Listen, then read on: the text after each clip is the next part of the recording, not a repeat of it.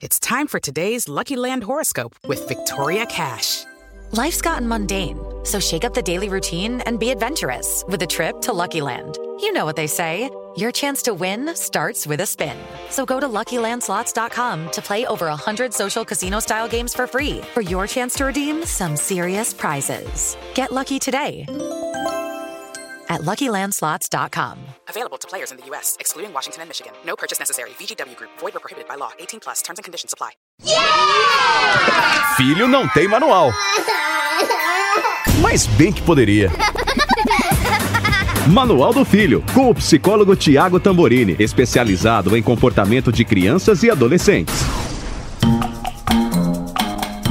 Olá, você que ouve o Manual do Filho semanalmente para pegar umas dicas aí de como conduzir a educação do seu filho, jovem, adolescente. A gente também já falou um pouquinho aqui da primeira infância, são várias as conversas e agora a gente está em clima de pandemia, né? Estamos respondendo aqui algumas muitas dúvidas que surgiram por causa desse tempo aí que a gente está em casa, de aula à distância, de férias, sem poder ir para lugar algum. Enfim, são muitas as situações vividas já nesses quase três meses. Gente, são quase Meu três Deus. meses em casa. Tiago Tamborini está aqui com a gente, ele que é especializado em criança e adolescente. Tudo bom, Tiago? Tudo bem, Paulinha? Sempre bom lembrar que a gente está lá no Instagram também. Então, se você tem uma dúvida, se você ouve o podcast, marca a gente para a gente saber que você está ouvindo, que você está gostando. Comente, traga aí mais pontos de vista. Eu sou Paulinha Carvalho JP e o Thiago também tá lá. Como é que é, Thiago? Eu sou Tiago Tamborini e o Tiago é sem H. Bom, eu não sei como é que tá a situação para vocês aí, porque cada escola resolveu fazer de um jeito. Teve escola que deu férias logo de início, teve escola que deu aula virtual, é, teve escola que já voltou da aula virtual das férias, enfim, cada um fez de um jeito, mas a real é que a expectativa geral e agora o pensamento é sobre quando vamos voltar até aula presencial? Vamos ter aula presencial esse ano? Como é que isso vai acontecer? São muitas as perguntas. Imagino, Thiago, que vários pais já tenham te procurado, inclusive escolas, né? Porque não é fácil comunicar tudo isso, né? Entender. Eu acho que gera uma total insegurança, porque realmente é tudo muito novo, né, Thiago? Pois é, Paulinha. Agora, enquanto gravamos aqui, hoje, segunda-feira, dia 15, para que as pessoas se orientem, né? É, as escolas estão todas discutindo nos bastidores quando retornar, como retornar é, e como trabalhar este retorno com as famílias. Então, você, pai e mãe, que já recebeu a notícia de pelo menos uma previsão, ainda que não tenha muitas certezas, ou você, pai e mãe, que não recebeu essa notícia, saiba que as escolas estão todas elas se organizando para isso, cada uma a seu modo, mas elas estão se organizando para isso sem exceção. Bom, importante é que vai ter que haver uma sinalização do governo do estado, é isso, Thiago? Dizendo agora as escolas podem abrir? Quando é que a gente vai, de fato, começar a ter uma reabertura? Sim, elas aguardam essa sinalização que, segundo o que eles entendem, será breve. E aí, cada uma delas terá uma maneira de lidar com esse retorno, né? Então, é, para a gente contextualizar um pouco os bastidores da escola, vou virar um espião agora das escolas para os pais que nos ouvem. Ah, meu Apesar Deus, de que tem é muitos spoiler. professores que ouvem a gente, viu, Paulinha? Eu recebo o retorno de muito educador do, do nosso podcast, ouvindo nosso podcast. Fico muito feliz. Mas vou dar agora, vou dar spoiler de bastidores. Então é o seguinte, né? As escolas estão se organizando, olhando para outras regiões do mundo que voltou antes da gente e que possam ensinar alguma coisa. Então esse é o primeiro movimento, né? É, como é que foi esse retorno? Como, como é que, quais foram as estratégias que deram certo, as que não deram certo, e assim por diante. Aí o segundo desafio é adaptar elas à nossa realidade, como todas as outras situações de retorno, não só da escola, né, gente? Então vamos adaptar agora a realidade made in Brasil. O que, que a gente faz com a nossa estrutura de aulas? E o que tem se é, é, já como certo é que será necessário uma redução de trânsito de alunos, ou seja, provavelmente, muito provavelmente, os filhos não voltarão às aulas em regime normal de horário e dias, ok? Então, você, pai e mãe que me ouve agora, é, saiba que seu filho provavelmente vai voltar em turnos, sejam eles turnos alternando dias ou alternando horários. As escolas ainda estão tentando se entender em relação a isso. Ou as duas coisas, né? Dias reduzidos e horário reduzido, levando em consideração que a escola preparará ali toda uma estrutura para aqueles que estão em casa no dia que não é dia deles de ir para a escola. Tá? Então tem toda aí uma estratégia também a ser tomada com isso. E aí. Calma, pera lá, pera lá, calma, calma, calma, calma. Então quer dizer, em teoria, algumas escolas já estão pensando em dias alternados, então um dia o seu filho está lá presencialmente. No uhum. outro, talvez ele esteja participando da atividade de uma forma virtual, através uhum. ou fazendo atividades ou fazendo atividades, né? Ou seja, casa. trabalhos, isso, isso. Tá, entendi. Vamos lá. Tô tentando absorver. Vai absorvendo, vai, vai absorvendo. Porque o segundo movimento disso, e talvez até mais importante, é, seria as restrições ligadas, as estratégias ligadas a, a controle mesmo da disseminação. Então, uh, algumas escolas estão fazendo questionário com os pais sobre estratégias que eles acreditam ser as melhores, outras estão adotando parcerias com hospitais, mas a verdade é que muito provavelmente seu filho passará por um protocolo para estar dentro da escola. Protocolo esse que vai envolver medição de temperatura na su, no seu ingresso, medição de temperatura ao longo do dia, uh, distanciamento de carteiras e diminuição de vínculo social, exigência do uso de máscara como obviedade dessa história, uh, não, não almoço ou, né, ou diminuição dos, dos períodos de alimentação dentro da escola para diminuir também a possibilidade de contágio ali nesse processo de alimentação. Ou seja, as escolas agora também estão se havendo com todas as estratégias que são relacionadas à diminuição do risco de contágio. Aprendendo muito, inclusive, Paulinha, com empresas, tá? Porque as empresas estão retornando também com essas estratégias. Eu tenho notícias de multinacionais que estão retornando com uma rigidez absurda de, de protocolo, né? Então, as escolas não serão diferentes, elas também adotarão protocolos aí nesse retorno que elas estão discutindo nesse exato momento. E aí surge a demanda do nosso bate-papo aqui, né mesmo? Porque eu estou imaginando o coraçãozinho do nosso ouvinte, seja ele papai ou mamãe, que muito em breve, seja breve daqui um mês ou daqui dois ou três, levará seu filho novamente para a escola, né? Ou pelo menos nisso se acredita. Qualquer coisa pode mudar no meio do caminho, óbvio. Como a gente está vivendo o dia a dia, Pode acontecer que quando você esteja ouvindo esse podcast já não faça mais sentido o que a gente está falando. Mas saiba que nesse exato momento essa chance é grande. É, e o que surge, Paulinha, como muita angústia, mas muita angústia é: e agora? Estou deixando meu filho correr risco ou não? Né? Vou, meu filho, quer dizer que agora o meu filho está mais exposto ao vírus e, portanto, pode trazê-lo para casa ou até mesmo ele desenvolver? Como é que eu faço? Ou mais, né, Paulinha, quem tem dentro de casa uma situação de é, pai, mãe ou avós que moram juntos que tem algum tipo de comorbidade que não pode de verdade entrar em contato com o vírus de jeito nenhum, né? E aí, como é que eu faço? Então, a gente está nesse exato momento com uma enormidade de pais que se angustiam com a ideia do retorno, estão angustiados com o filho em casa, mas se angustiam ainda mais de imaginar o filho voltando para as escolas. Faço-lhe uma pergunta, Paulinha. Se você tivesse que mandar seu filho para a escola amanhã, como seria para você? Uh, não mando. não, um Viu que só? eu tenho asma, né? Eu tenho ah. asma, bronquite, rinite, várias coisas. Uhum. É, no meu trabalho, por exemplo, eu ainda estou trabalhando de home office, estou trabalhando de casa. Uhum. E eu sou a louca da quarentena, assim, porque eu de fato tenho bastante medo de pegar. Por uhum. causa da asma, por causa disso. Uhum. Então, eu tô tentando me poupar ao máximo.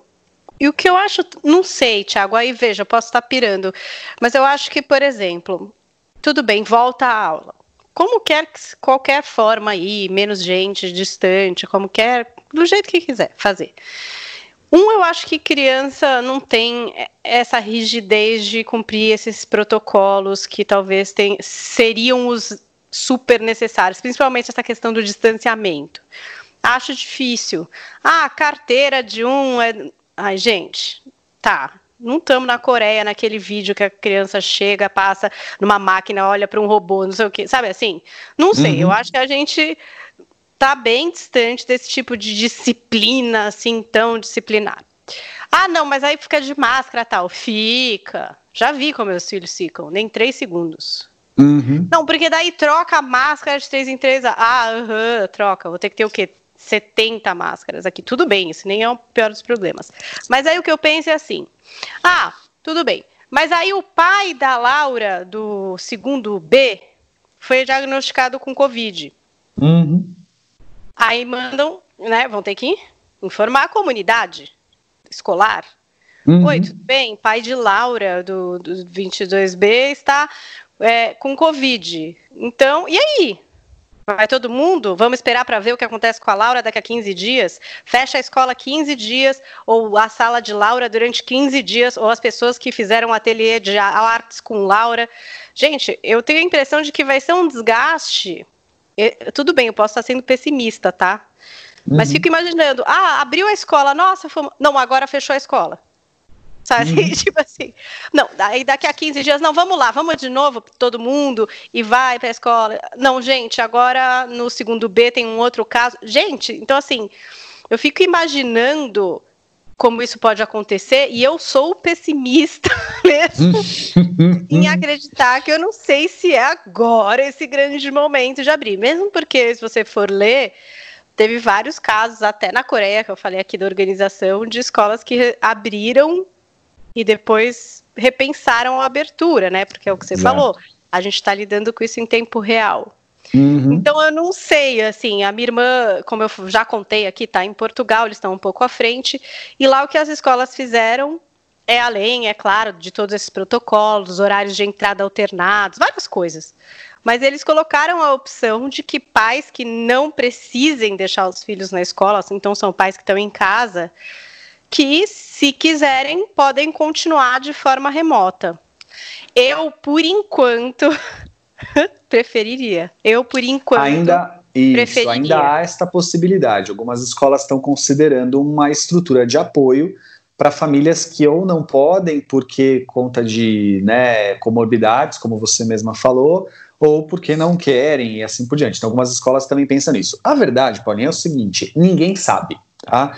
A gente está vivendo o dia a dia e as descobertas ao longo de cada dia que se apresenta. Não é diferente para as escolas. Então, as escolas também não sabem como elas vão lidar a partir do momento em que, tomadas as devidas estratégias, como elas vão resultar, porque é, é fazendo, né? Não tem jeito. Então, as escolas mais é, com mais condições, por exemplo, tem uma verba melhor para lidar com umas certas condições. As escolas com menos verba têm outras, e aí como é que faz também, né? Então a verdade é a seguinte: ninguém tem certeza. E o cérebro humano não é adaptado à incerteza. O cérebro humano ele busca certeza constantemente. Essa é a nossa condição. A gente não sabe lidar com incerteza. E quando a gente não tem uma resposta, há uma tendência de pegar aquela que está mais à mão, né? Aquela que está mais facilmente acessível. E a mais facilmente acessível neste momento é mantém como tá, porque enquanto meu filho está em casa preservado, eu tenho pelo menos uma resposta, uma certeza que é ele não vai se contaminar, ainda que não seja de 100%. Né? Não, não então, é entre 100%. As, né? entre a, se o meu cérebro precisa buscar uma resposta e uma certeza, a resposta que ele vai buscar agora mais fácil é mantenham ele em casa. A Itália, por exemplo, tem vários relatos de escolas que se reabriram e os pais falaram não, né? Ou seja, a comunidade de pais se negou à reabertura da escola, na verdade. Aí cabe a mim aqui como psicólogo entrar em que lugar disso tudo, né? Porque não sou médico especialista em, em pandemias, não sou nenhum estrategista é, de gráficos para mostrar pesquisas, eu sou psicólogo, né? E uma das coisas que eu queria trazer muito como reflexão para esse momento é que uh, a gente tem pensado muito em como proteger a saúde física dos filhos, né, Paulinha? Máscara, álcool em gel, distanciamento social, termômetro na testa hora que entra, uh, cadeiras mais longe, não almoça na escola e assim por diante. Mas há de se pensar também nas questões que envolvem a proteção emocional, a saúde emocional protegida. E entre várias coisas que a gente poderia falar aqui, ocupa o topo da lista, sem sombra de dúvida, o quanto os pais transmitem segurança para os filhos a partir da própria segurança. Então, decida você o que decidir, transfira para o seu filho uma decisão segura, ainda que ela não seja completamente por você uh, uh, elaborada. Então, o que eu quero dizer com isso é o seguinte: você está na piscina, aí você está falando para o seu filho assim, pula que eu te seguro, né? Sabe aquele momento, criança aprendendo a pular na piscina? E aí você está olhando para o seu filho e fala assim, pula que eu te seguro, vem que eu tô aqui. Se você olhar para o seu filho com aquela cara de ai meu Deus do céu, será que eu seguro mesmo? Ai Jesus Cristo, se ele se afogar, ai meu Deus, eu mesmo não nado direito, já Jesus. A chance dele pular é muito pequena, porque ele vai olhar para você e vai falar, eu não sei, será? E aí a insegurança fará parte dele. Ele precisa olhar no olhar desse pai ou dessa mãe que convida ele a pular na água e não ter dúvidas de que aquilo que o pai está dizendo vai acontecer, ou seja, eu te seguro, você está protegido. E o que eu temo muito com esse retorno, Paulinha, seja ele a forma que ele acontecer, é a insegurança dos pais vazando para dentro da insegurança das crianças e adolescentes. Claro que quanto menor, mais complicado é, mas o adolescente também está envolvido nisso.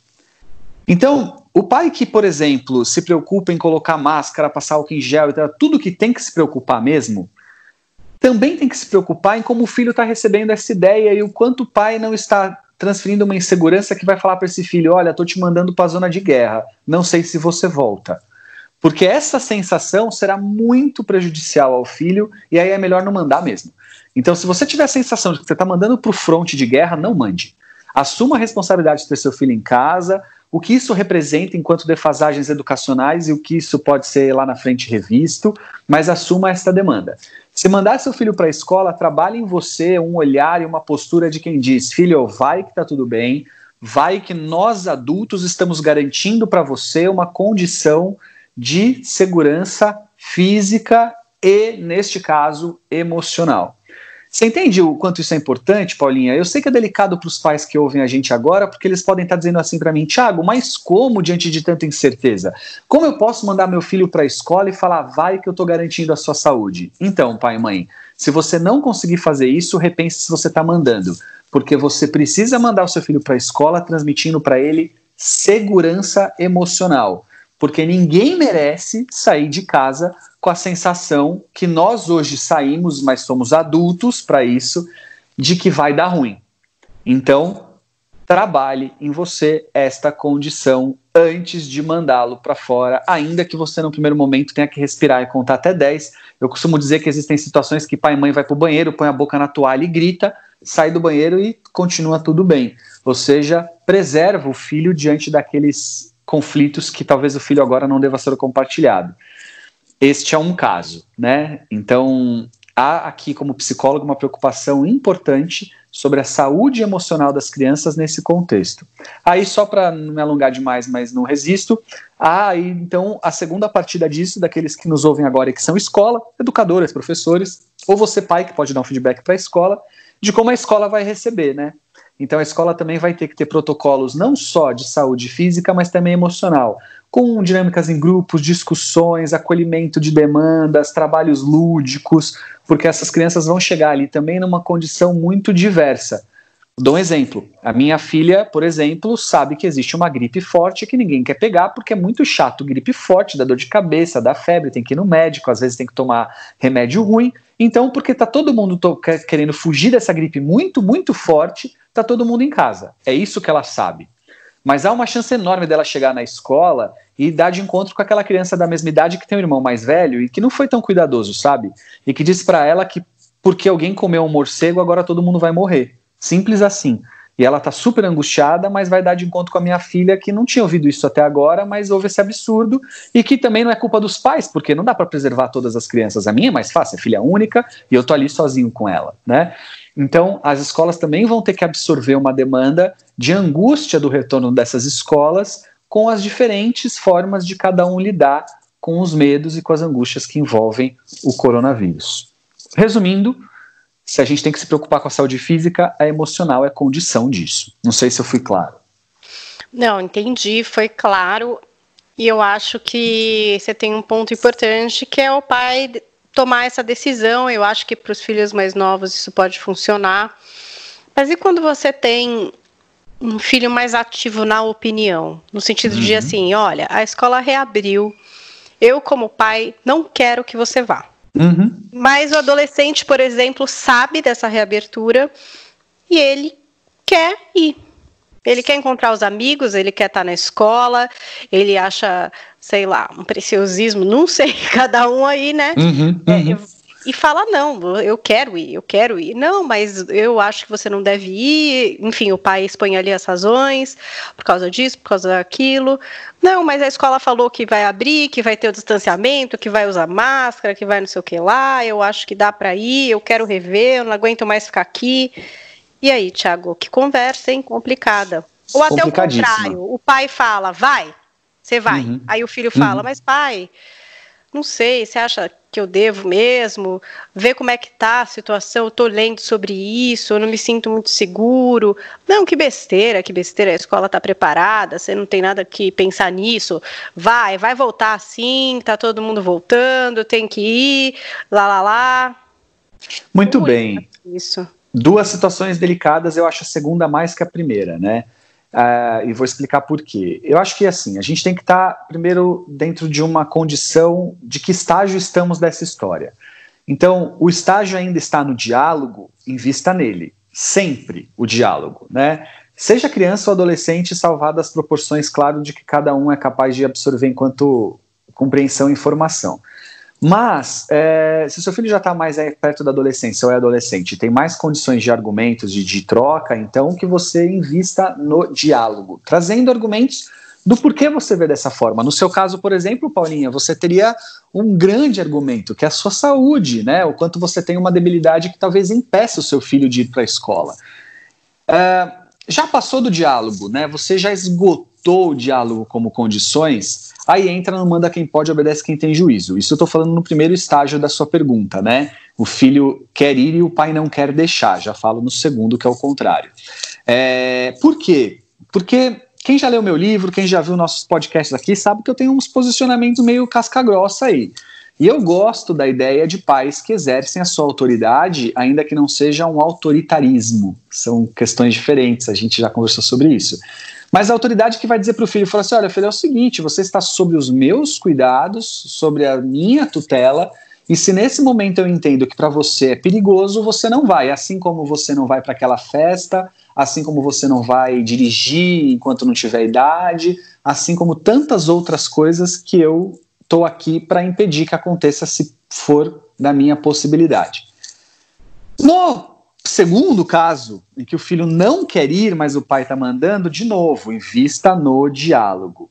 Mas, mas, se o diálogo também tiver sido é, esgotado, aí é mais delicado. Porque como que você vai deliberar sobre a decisão da saúde de outra pessoa na, quando ela está dizendo que quer se preservar, né? Bem delicado, bem delicado. Eu diria que o caso a caso vai determinar, mas neste caso eu forçaria no diálogo até que o filho pudesse se mobilizar, então concordar. Eu acho que é mais fácil obrigar um filho a ficar em casa porque o pai não quer expô-lo do que obrigar um filho a ir sem querer que ele se exponha.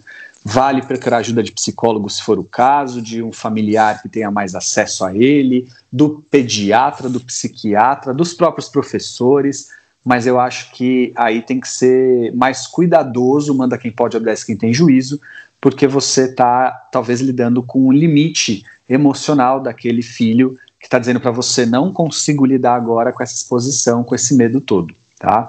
Mas aí o caso a caso, pode ser às vezes preguiça, pode ser às vezes uma articulação para poder se manter nesse jeitinho em casa que está sendo muito bem obrigado, e aí vai ter que ter o caso a caso. Tá.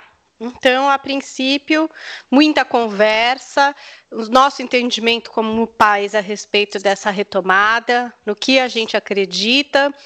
Eu acho que a escola vai estar aberta para todo tipo de conversa, né? Não vão ser eles Sim. quem vão, de fato, ditar as regras dessa volta. Eles vão uhum. trazer a proposta e os pais vão entender como, de que forma conseguem ou não abraçar a causa. Uhum. Né? Mesmo porque muita gente que tem filho no infantil, por exemplo, tirou os filhos da escola. Uhum. Eu soube de escolas que tiveram que fechar, inclusive escolas menores Muitas. que só tinham infantil. Então as escolas de fato estão pressionadas, né? E até temerosas, porque nessa expectativa de, sei lá, um ano perdido, muitos pais têm tomado aí atitudes como essa, né, de desistir mesmo do ano, enfim. Uhum. Acredito que para depois da alfabetização já não está assim tão radical, né? O pessoal Sim. já contorna mais a situação.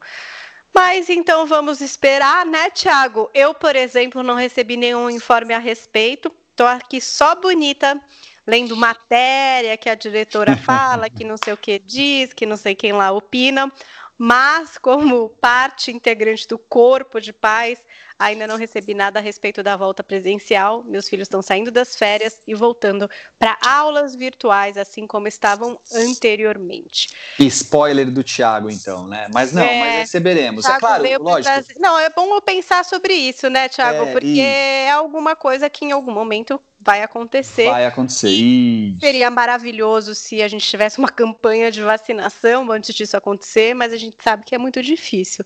Uhum. Então, realmente é um assunto que todo mundo vai ter que pensar sobre e tomar atitude, e que seja uma atitude firme que possa dar segurança para os nossos filhos, para que eles possam também entrar com né, pisadas firmes aí nessa nova fase se Isso. vai ser agora, depois, enfim, mas que pelo menos entrem mais seguros. É, é importantíssimo que os pais tenham como referência que a segurança dos filhos passa pela segurança deles. Eu acho que essa é a grande mensagem que eu queria deixar.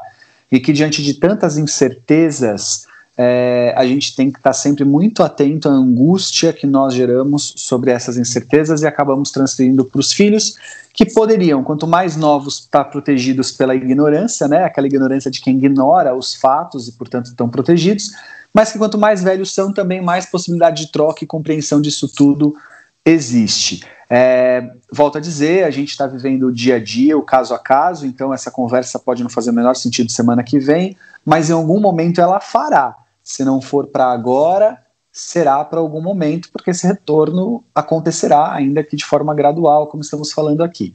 É, eu sou otimista, eu acho que esse retorno ele não vai ser como as escolas estão planejando 100%, porque elas também vão ter que fazer suas experiências, é como você falou, Paulinha, mas eu sou otimista no sentido de que nós passaremos por isso com as crianças e adolescentes de uma maneira sem lidar com uh, uh, tragédias, ou seja, eu não acho que esse retorno à escola trará as tragédias, eu acho que ele trará os desafios de quem vai ter que lidar com a ansiedade e com a angústia.